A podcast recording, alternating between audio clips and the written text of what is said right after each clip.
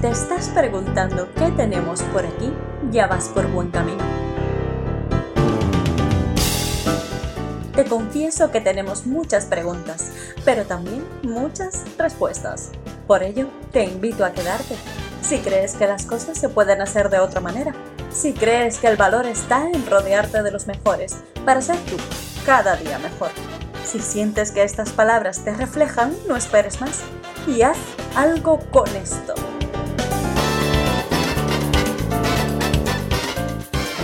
Para quien no te conozca, ¿quién es Natalia, Natalia Fernández Vega y a qué se dedica?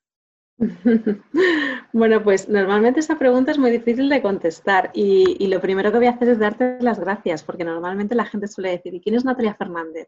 Y yo soy una firme defensora de los segundos apellidos, Fernández Vega. Eh, muchas gracias, Jack, por, haberte dado cuenta, porque eso forma parte de, mi marca personal, que hoy vamos a hablar mucho, mucho de ello.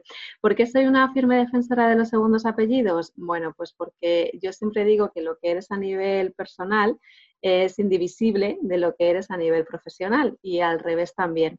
Entonces, bueno, pues yo soy una apasionada de las personas, de la gestión de las personas y de cómo eh, una parte muy importante de lo que todos hacemos es, eh, en nuestro día a día es trabajar y, cómo eh, cuando vamos al trabajo y cuando vamos a, bueno, pues a ejercer nuestra profesión y nuestras funciones, lo importante que es sentirnos arropados, sentirnos acompañados, sentir que los procesos que existen en las compañías y las empresas nos ayudan a, que estemos bien, a que estemos satisfechos con lo, con lo que hacemos, que nos ayuden a desarrollarnos, a conocer gente interesante, a crecer como personas. Y, lo que hago pues desde mi profesión, que es la de la dirección de personas, es justamente esto, ¿no? Conectar estrategia, negocio y personas para que al final este triángulo pues sea el, de, el del éxito, el de que, lleva pues, a las personas a desarrollarse y a, sentirse más valoradas y a continuar aprendiendo durante toda su vida profesional y evidentemente a las empresas a garantizar su continuidad y su sostenibilidad. Qué bueno.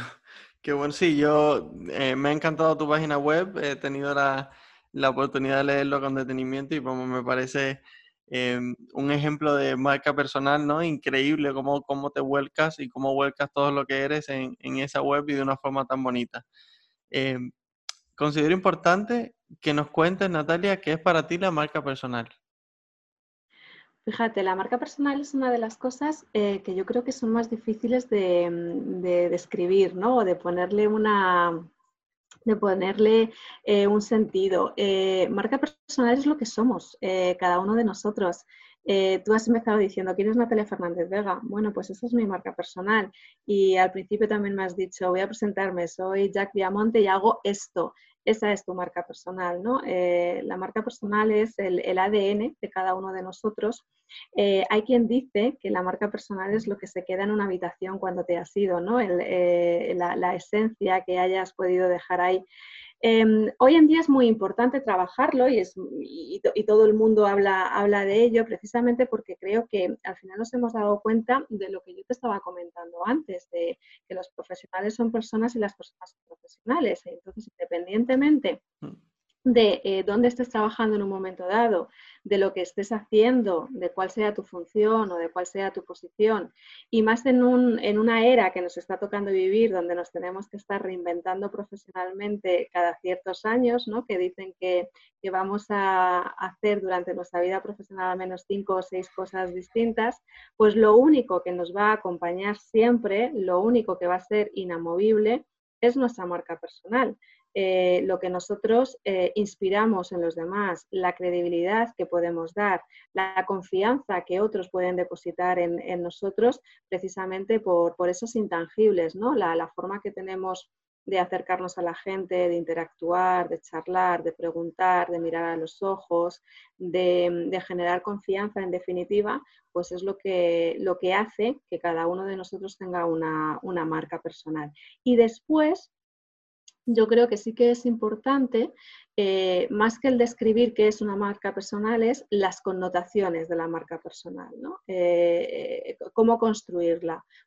La marca personal puede ser sólida, puede ser bien trabajada, puede ser estructurada, puede ser estratégica, puede estar bien dirigida y orientada, puede ser moldeable, pues porque durante un tiempo hayas trabajado tu marca de una determinada manera o enfocada a un público o en una, profesión y, después, bueno, pues decidas ir por otro camino y entonces aunque la esencia tiene que, mantenerse, habrá mm. ciertos elementos que puedas, que puedas mutar. Em, pero creo que es más importante que se hable de, cómo está construida la marca personal de cada uno que el qué es la marca, porque la marca eres tú, la marca es quién eres tú a nivel personal y profesional, que son dos cosas que tienen que ir, que tienen que ir de, la, mano.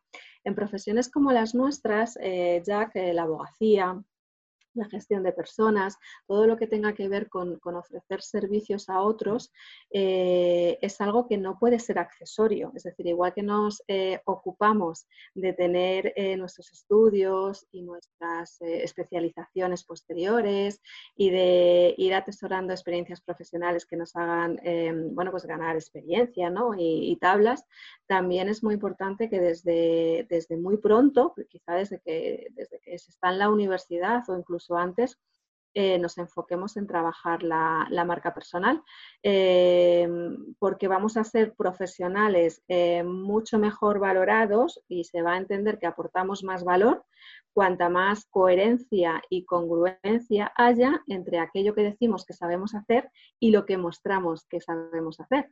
Y eso es lo que se trabaja a través de una estrategia em, estructurada, digo, y, firme de marca personal. La marca personal, y eh, perdóname si, me extiendo mucho, ¿eh? pero la, marca personal es como las culturas organizativas. Em, van a existir siempre, independientemente de que tú sepas que están ahí o no.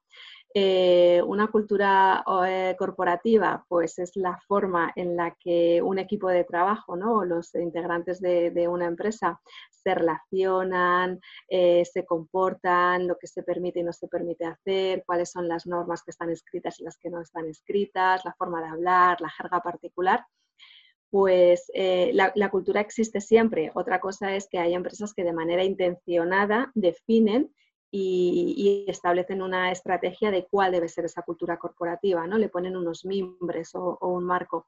Pues en la marca personal sucede lo mismo. Tú vas a tener siempre una marca personal. Piensa en cualquiera de tus amigos, de tus clientes, de tus compañeros de trabajo. Según lo que hemos dicho, todos tienen una marca. ¿Cuál es la diferencia?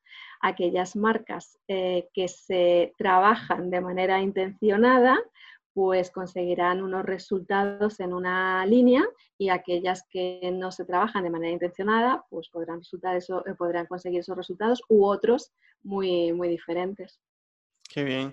Bueno, quiero rescatar algo que has dicho, que es importante tener coherencia con la marca personal. Te iba a preguntar qué otros requisitos consideras que debe tener una, una marca personal de éxito.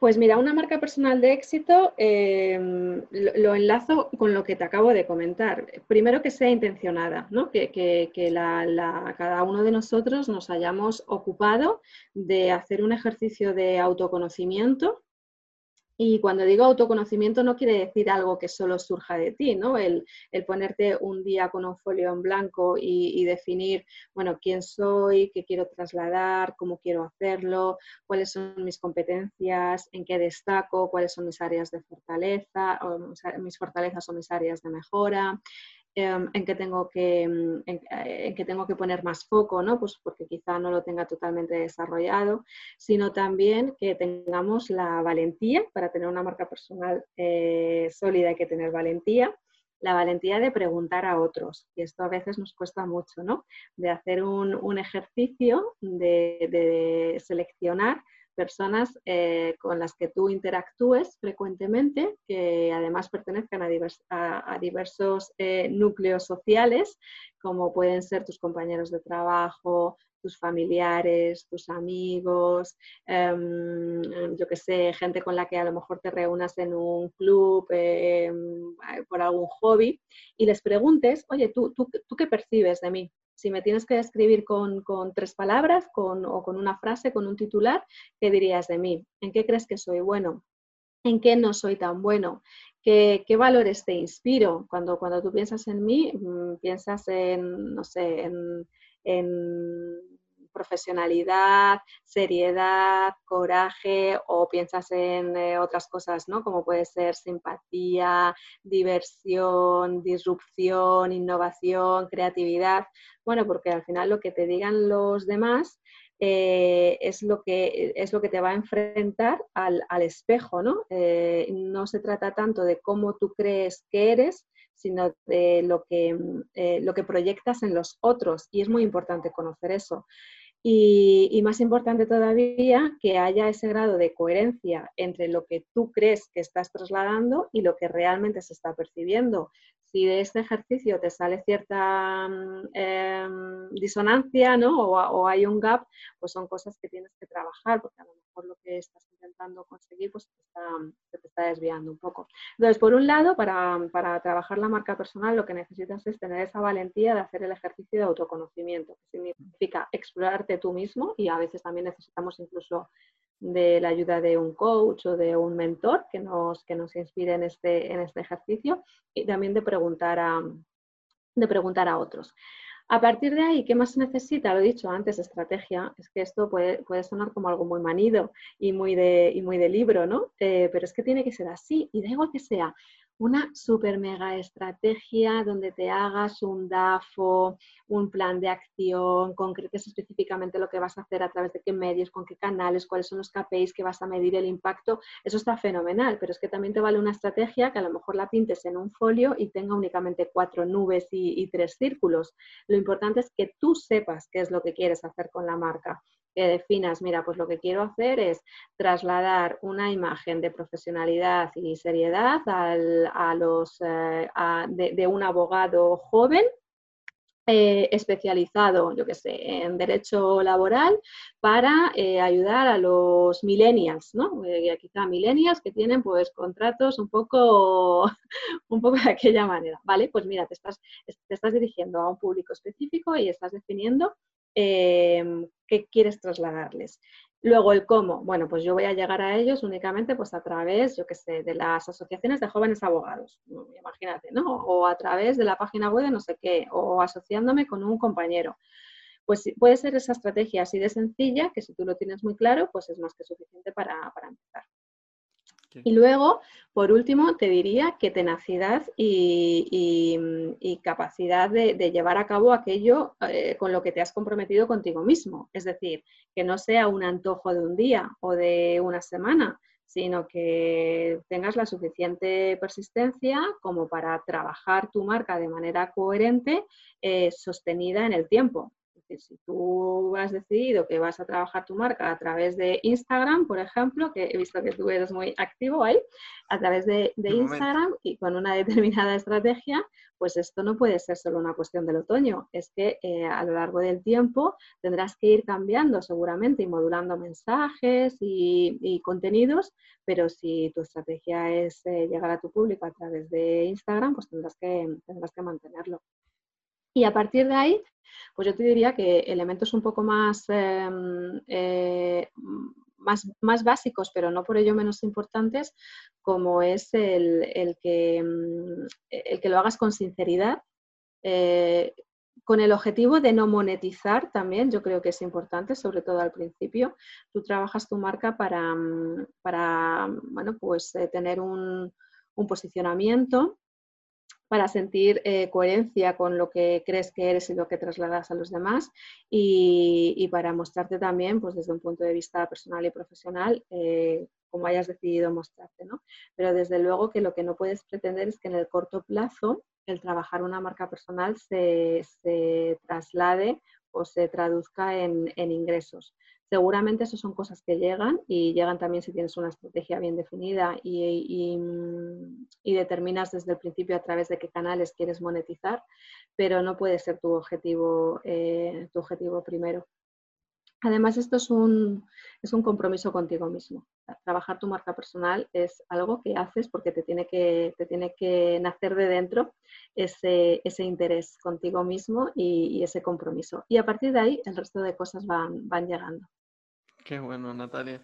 Bueno, em, quiero aprovechar que tengo la oportunidad de, estar aquí con una profesional de, las personas increíbles y sobre todo escuchándote me surge una inquietud, ¿no? Y con todo esto de la marca personal, ¿crees que las empresas, eh, los despachos o las empresas en general empezarán a valorar qué tal tienes o qué tan sólida es tu marca personal para a la hora de contratarte? Bueno, eh, me encantaría decirte un sí absoluto. Creo que estamos en el camino. Eh, mira, las, compañías se están transformando. Y, esto eh, es algo muy fácil de decir, pero, luego vivir los procesos de transformación en el día a día es algo, es algo duro y, es algo doloroso y algo que, que, provoca también muchos, muchos traumas organizativos. ¿no?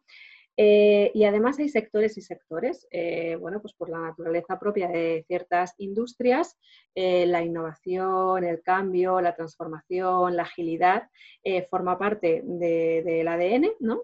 Y, luego, pues evidentemente también por la naturaleza de otras industrias y sectores, pues el cambio, digamos que es un poquito más complicado o, cuesta un poco más, ¿no? En el sector específico de, los profesionales del derecho, ¿no? de, la abogacía, pues yo creo que no descubro nada nuevo si digo que mm, históricamente pues ha sido un sector más, más tradicional. ¿no? la profesión eh, marca que, sea un sector muy apegado a, la norma, muy apegado al protocolo, al procedimiento, a la literatura, al explicar muy bien todas las cosas. Entonces, como los profesionales de este sector son así, pues al final esto se convierte como en una personalidad colectiva, ¿no?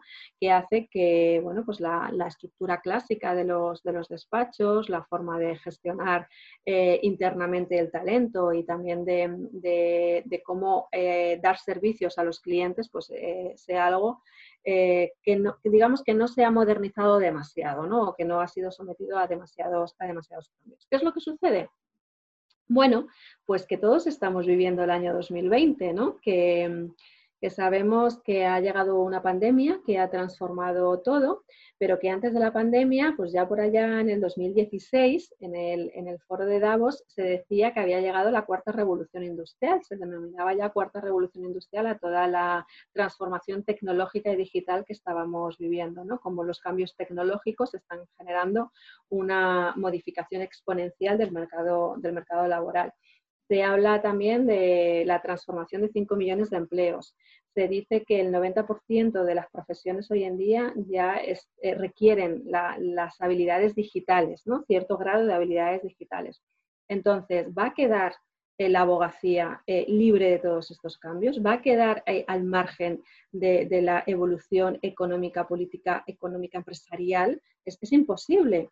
Por lo tanto, de una u otra manera, la importancia de, gestionar el talento eh, y, de, poner en valor la marca personal de los profesionales de los despachos también es algo que, está llegando. Evidentemente, pues es mucho más fácil verlo en los eh, despachos más grandes, en las consultoras de servicios legales, eh, etcétera, que, en los pequeños, pero es algo que, hay que ponerlo en valor. Tú fíjate que hablaba antes la abogacía es una profesión de servicio. ¿no? tú, tienes un, tienes un cliente que es una persona al que le ofreces un servicio y además normalmente el abogado entra en la vida de una persona en, hitos, ¿no? en, momentos eh, donde lo que, se, lo que necesitas es solucionar problemas. Eh, y el cliente, da igual, o sea, ponte tú como cliente, como, como, como usuario de cualquier cosa en este momento, es un cliente digital, es un cliente que lo, que lo primero que haces es googlear, ¿no? surfear un poco eh, buscando quién va a ser tu abogado o, alguien que te han recomendado. Mira, mm, contacta con Jack Viamonte. Bueno, pues lo primero que vas a hacer es buscar a Jack en la, en la red. Em, vas a buscar sus redes sociales. Eh, vas a ver en LinkedIn que justo, ah, mira, pues Jack es también contacto de mi amiga Macarena. Macarena, eh, mm, ¿conoces realmente a Jack? ¿Has interactuado con él?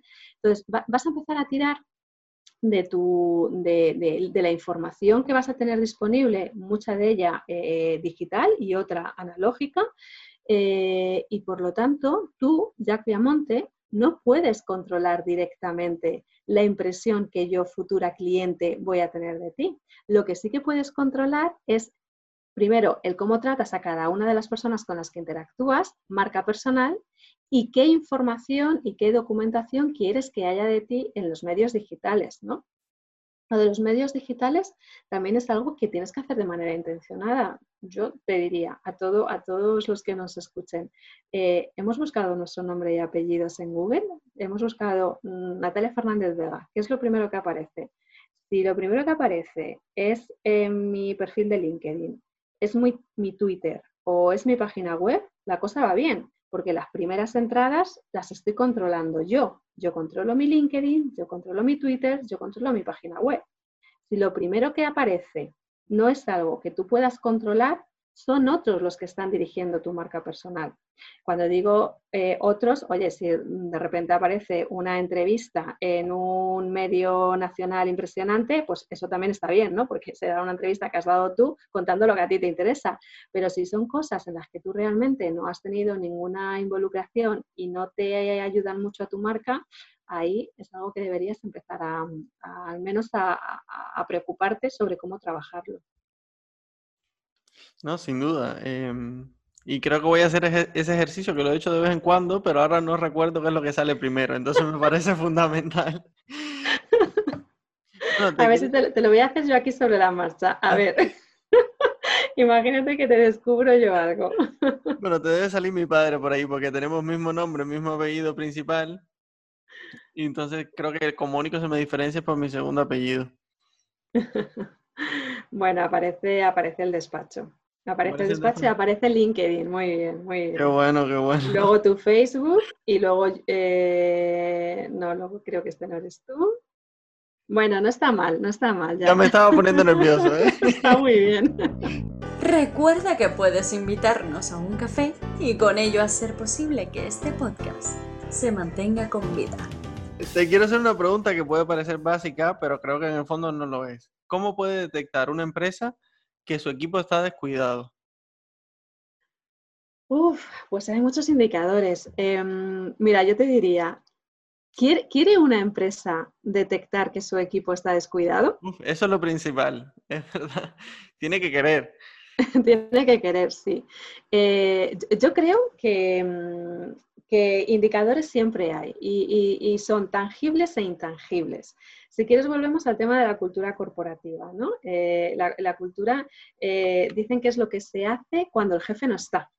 Cuando, cuando el jefe se ha ido, si, si, la gente sigue trabajando, sigue motivada, sigue a tope, trabajan en equipo, se piden ayuda, celebran los éxitos, hay reconocimiento social, pues entonces puedes pensar que tienes una cultura, bueno, pues de, de, que la gente se sienta cuidada, ¿no? Que se sienta motivada y respaldada.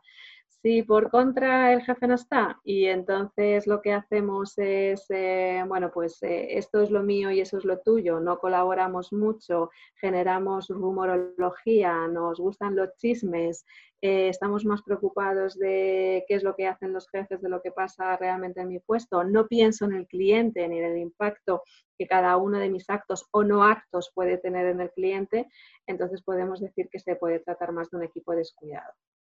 Yo creo que, como te decía, hay indicadores tangibles e intangibles. Los intangibles, lo que te acabo de decir.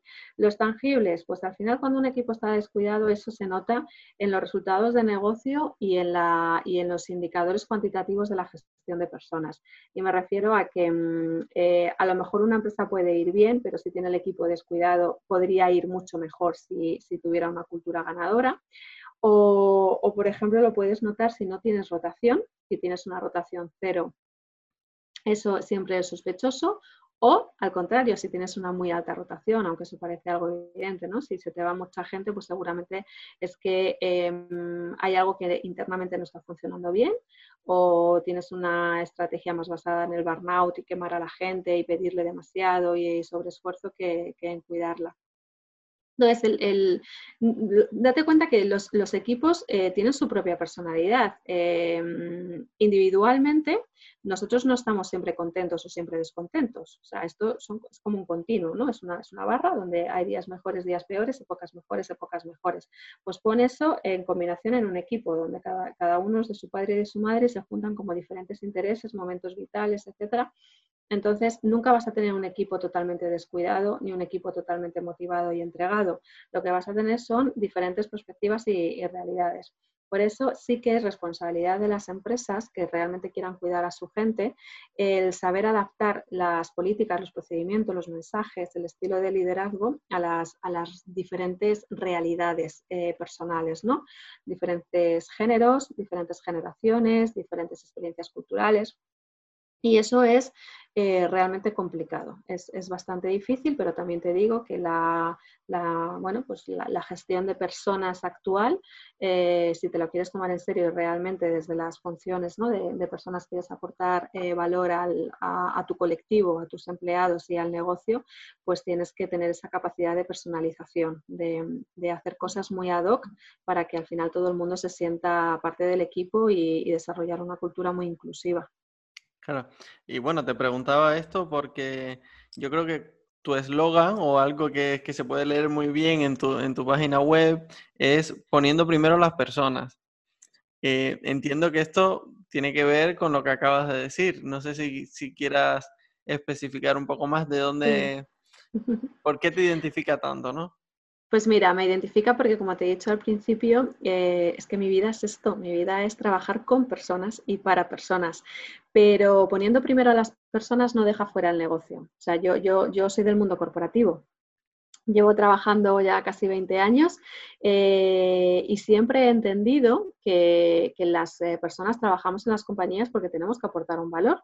Da igual la posición, da igual lo que estés haciendo. O sea, yo, trabajo en las áreas de recursos humanos, eh, pero es que da igual que sean finanzas, da igual que sean ventas, da igual que sean distribución o da igual que sean servicios generales. Todos los que estamos contratados en una empresa o todos los que hacemos servicios para una empresa, ya sea porque somos proveedores de servicios, lo que sea, eh, tenemos que aportar un valor. Es que esto es, esto es una transacción. Entonces, tú vas a recibir, bueno, pues desarrollo profesional, formación, un salario, etcétera, porque tienes que producir algo. Y esto lo tenemos que tener muy claro. Mm. Entonces, ¿qué es lo que tengo que producir yo desde, desde las áreas de gestión de personas? ¿no? Pues lo que tengo que hacer es que el equipo este, primero que tengamos el talento necesario, eh, que, los que estén en la compañía sean los que tienen que estar en cada momento. Después que entiendan qué es lo que tienen que hacer, que conecten con el negocio, que entiendan cuál es el nivel de contribución de cada uno a los objetivos generales, que, estén formados, que sepan hacer las cosas, que, los jefes tengan un buen modelo de liderazgo, ¿no? que, prediquen con el ejemplo, que se encuentren también arropados, porque la soledad del líder es muy dura. Entonces somos normalmente los departamentos de personas los que nos volvemos como los partners de los, eh, de los líderes. Eh, que estén bien retribuidos, eh, que tengan reconocimiento, y que cuando les surgen problemas tengan a alguien que les, que, les ayude a solucionarlos, ¿no? Eh, problemas, quiero decir, pues de conciliación, etc. Si todo eso pasa, si yo hago este trabajo, entonces la gente de, la compañía, los equipos, van a estar donde tienen que estar, que es haciendo sus funciones, produciendo, generando valor, ¿no? Eh, contribuyendo a los resultados de la compañía. Por eso digo que siempre poniendo primero a las personas, porque es mi obligación, pero pongo primero a las personas porque lo que tenemos que hacer es generar negocio, es generar, em, bueno, pues aportar eh, todo el valor que, sea necesario y que evidentemente nuestros stakeholders nos obliguen a, nos obliguen a ello. Qué bien. Y Natalia, ¿crees que los despachos y las organizaciones que, pues, similares que tienen funcionamientos más clásicos en la gestión del equipo deberían reinventarse? Es que esto es algo que, claro que deben reinventarse y, es algo que, va a pasar, mm, es que ya, ya, ya no queda otra. Em, mira, tenemos una, en España tenemos una situación muy complicada porque llevamos años hablando de, los millennials, ¿no? de cómo el, talento joven eh, estaba, eh, estaba entrando ¿no? en, en, las compañías y revolucionándolo todo, pues porque sus eh, motivaciones y sus necesidades y sus demandas eran muy diferentes a las de otras generaciones como la generación X o, los baby boomers. ¿Sabes qué es lo que sucede? Que ahora mismo nos encontramos em, que tenemos en las compañías mucha diversidad intergeneracional. Ya no te hablo de la de género, que también, sino que tenemos mucha diversidad intergeneracional. Ahora mismo, el 30% de la población activa en España eh, tiene más de 50 años, pero en 10 años va a ser el 50%. Entonces, esto quiere decir que eh, los profesionales senior, el, talento senior, eh, va a ocupar un lugar muy destacado dentro de las plantillas, a la vez que también los millennials, que van a ser menos, pero que vienen pisando muy fuerte. ¿no? Entonces, esto va a hacer que, como te decía antes, la gestión de los equipos pase a estar muy personalizada, porque el talento senior, los, mayores de 50 años y hasta que se jubilen a los 65, a los 70, porque esto cada vez va para, más largo, van a necesitar cosas muy diferentes, vamos a tener que utilizar palancas de, motivación y de, satisfacción muy distintas a las que tenemos que utilizar con las generaciones más jóvenes. Entonces, la, gestión en los, despachos, pero la gestión en cualquier tipo de empresa y en cualquier sector, tiene que adaptarse a esto, tiene que evolucionar hacia una gestión mucho más personalizada. Y no hablo de personalizada de cada uno de los empleados, que también, sino personalizada por segmentos. Y la de la diversidad eh, generacional es una de las variables más importantes en esta, en esta ecuación. Qué bien. Te quería preguntar, no sé si esto entraría dentro de lo que es la gamificación, ¿no? Pero si tuviésemos que armar a un abogado o abogada de éxito, como si estuviésemos jugando con unas piezas de Lego, ¿qué aptitudes fundamentales tendríamos que utilizar? wow. a ver, em, pues te diría, habilidades em, hard, que son muy importantes y, van de saque, o sea, la, capacitación eh, técnica y la especialización creo que son fundamentales, es algo que no podemos pasar por alto. Mm, el interés por, aprender continuamente, no, pensemos que, bueno, pues por haber cubierto unos, eh, unos estudios, haberte especializado, tener el máster de acceso y tener un primer trabajo, eso es suficiente, eh, ahora mismo no. Y luego en estas competencias o en estas capacidades tenemos que sí o sí, sí, o sí meter eh, la dimensión digital. Es muy, muy, muy importante que, sepamos que lo digital evoluciona muy rápido y que el desarrollo de habilidades y competencias digitales también tiene que formar parte de nuestro, de nuestro currículum y, actualizarnos eh, constantemente. Y luego, por otro lado, te, diría las habilidades eh, soft, que son eh, al final las que, las que te van a hacer tener más éxito o, menos en la vida. Y entre esas habilidades, pues eh, para un abogado creo que, que es mm, imprescindible, que es muy importante generar confianza, ser seres generadores de confianza.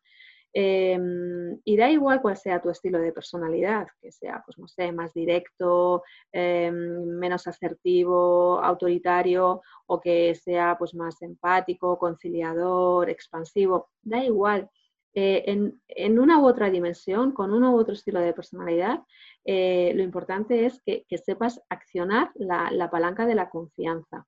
Y eso, pues al final te lo dan eh, cosas como tu capacidad eh, de, influencia en los demás a través, por ejemplo, de la oratoria. Es muy importante la, capacidad de comunicar tus ideas con claridad, de manera estructurada, saber el impacto que tus mensajes están, están generando en el, público, manejar eh, aspectos tan básicos como la comunicación no verbal, eh, el mirar a la gente a la cara. Ahora, ahora que, por ejemplo, con las mascarillas se hace tan difícil entender ¿no?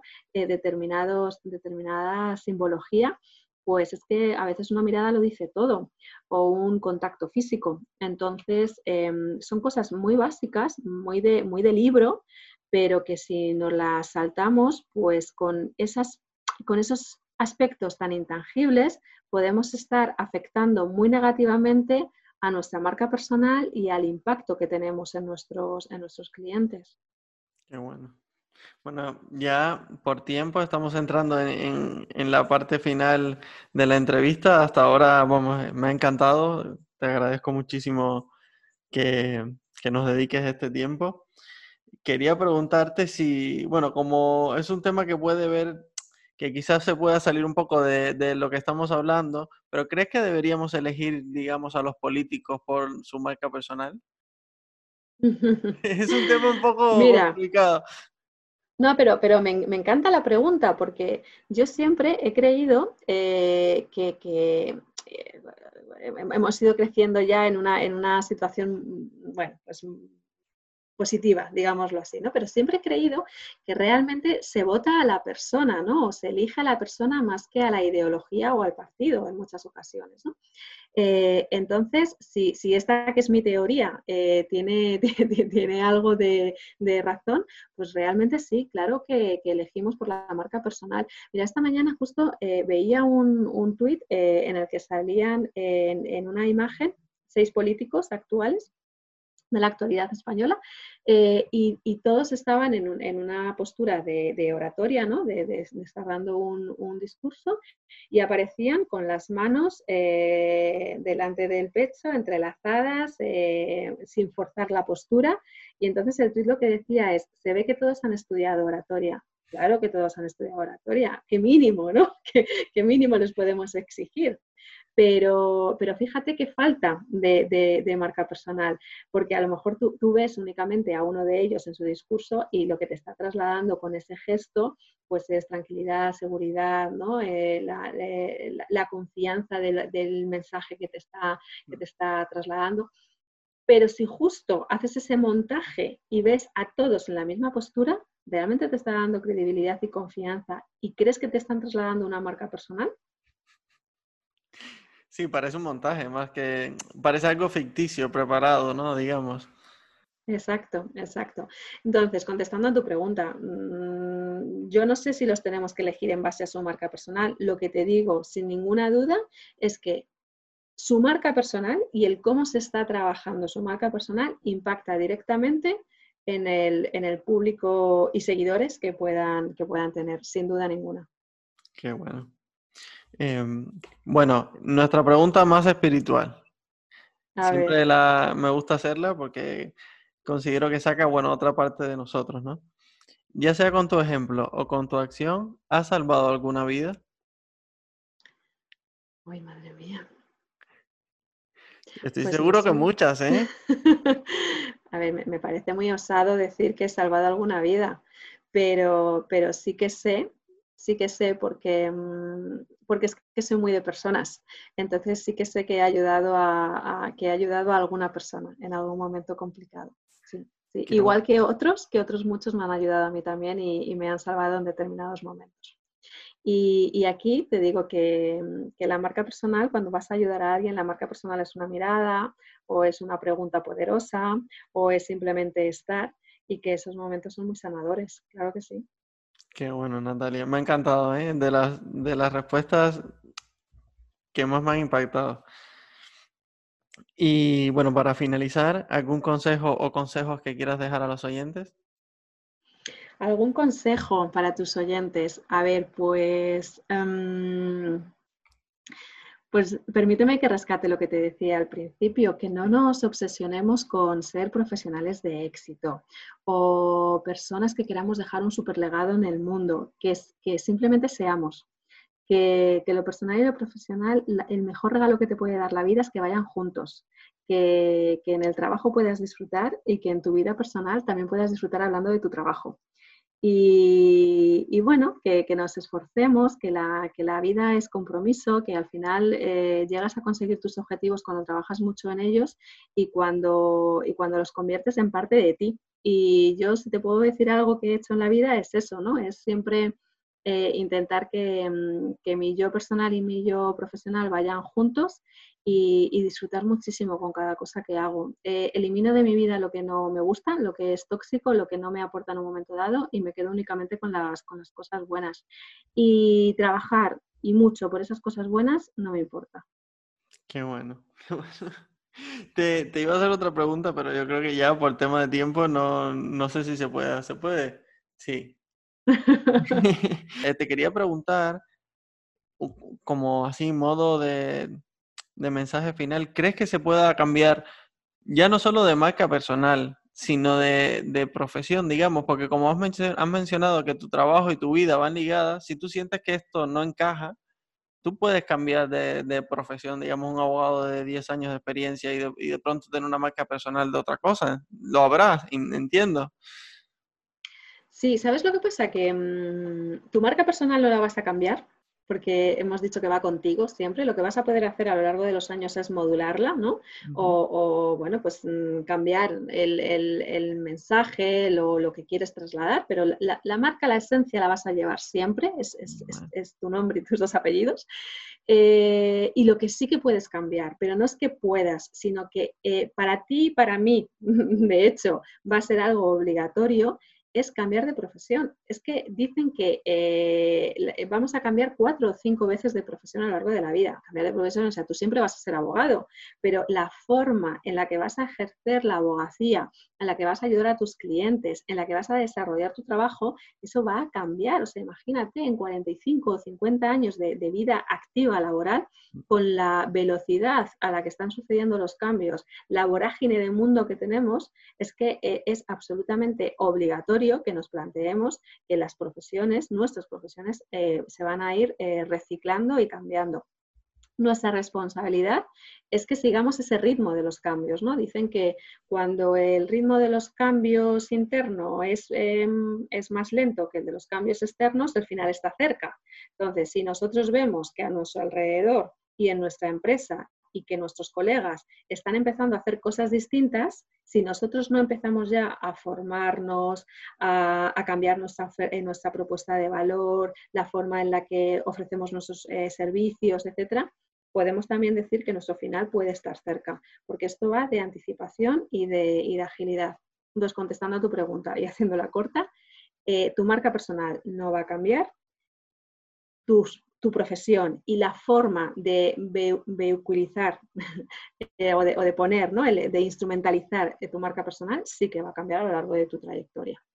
Qué bueno. Yo por si acaso ya estoy aprendiendo a programar. Sé que no hace falta, pero hay unas aplicaciones muy buenas en la, en la App Store que, que, creo que, bueno, son, como decía antes, ¿no? Es como, son como especie de juegos, es una gamificación del aprendizaje y poquito a poquito todos los días, pues ya nos va sonando más, que es algo que, que los abogados no suelen tener muchos conocimientos en este tipo de, de, tecnología y creo que está muy bien. Entonces, desde aquí lo, lo recomiendo que, que entréis y se descargue, se descarguen alguna aplicación que seguro les vendrá muy bien para esta, uno de estos cambios de profesión que comenta Natalia. Bueno, Natalia, no te quiero robar mucho más tiempo. Te agradezco muchísimo que hayas estado aquí con nosotros. Eh, tus intervenciones siempre tienen un valor incalculable y muchas gracias de corazón. Mil gracias, Jack. Que vaya muy bien. Mucho éxito. ¿Te ha gustado este episodio? Suscríbete. Nos encantaría conocer tu opinión. No olvides dejar tus comentarios y compartirlo